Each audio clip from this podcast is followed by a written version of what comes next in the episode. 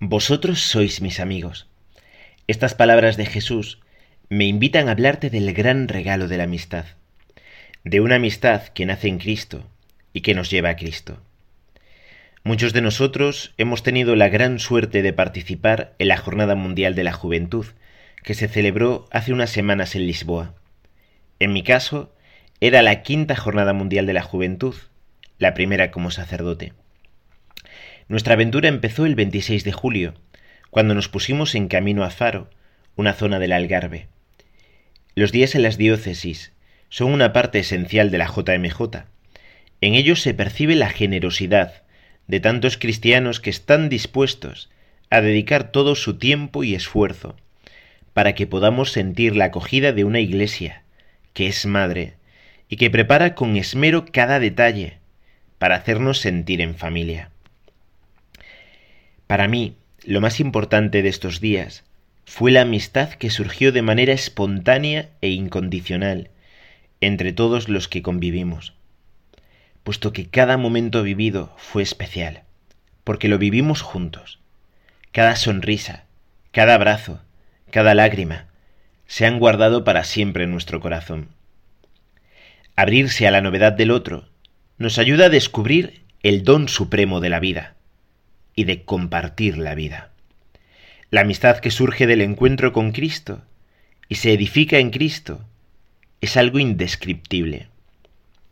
Hablamos de una amistad que potencia nuestro ser, que nos ayuda a crecer tanto en nuestra dimensión espiritual como humana. Amigos que nos llevan al cielo. El libro de los Proverbios cita una frase que dice así, Hay amigos que llevan a la ruina, y amigos más fieles que un hermano. Los amigos que te llevan a la ruina no son tus amigos, puesto que lo único que les interesa es utilizarte para conseguir su propio fin.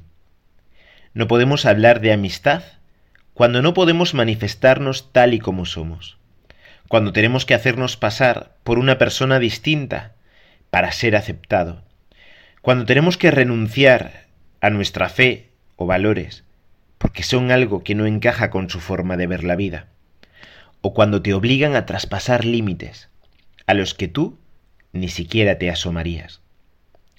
La verdadera amistad es otra cosa.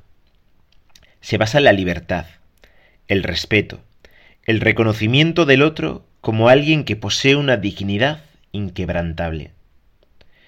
Un verdadero amigo le interesas tú, tal y como eres, con tus virtudes y también con tus defectos. Te quiere por quien eres, y eso basta. Esto es lo que hemos experimentado en estas semanas. Los que éramos unos simples desconocidos, ahora gozamos de una amistad profunda, auténtica y verdadera. Tenemos la sensación de que nos conocemos desde hace años, y queremos a estas personas en nuestra vida hasta el final de nuestros días. Lo que más nos ha unido es compartir nuestra fe, poder hablar abiertamente de quién es Jesús para cada uno de nosotros, compartir con libertad y sin miedo que no entendemos la vida si Cristo no está en el centro de nuestra existencia. Estamos acostumbrados a conversaciones banales, vacías, que no aportan nada. Sin embargo, estos días hemos descubierto que tener amigos con los que poder abrir nuestro corazón y nuestra alma es un auténtico regalo. Hablamos de amigos que no nos juzgan por nuestros actos, pero que tampoco nos engañan diciéndonos que todo está bien o que somos perfectos, puesto que un verdadero amigo quiere lo mejor para ti y por tanto te aconseja para tu bien. No dejes que tu soberbia o tu vanidad hagan oídos sordos a los consejos que te pueden ayudar a salir de esas actitudes que te esclavizan y te impiden vivir en plenitud. De la misma manera, también tú estás llamado a ayudarle a ellos, siendo capaz de percibir cuando el otro deja de sonreír o su mirada carece de vida estando dispuesto a escuchar con atención y a aliviar esos momentos de dificultad con tu cercanía y con tu oración de intercesión por él o ella.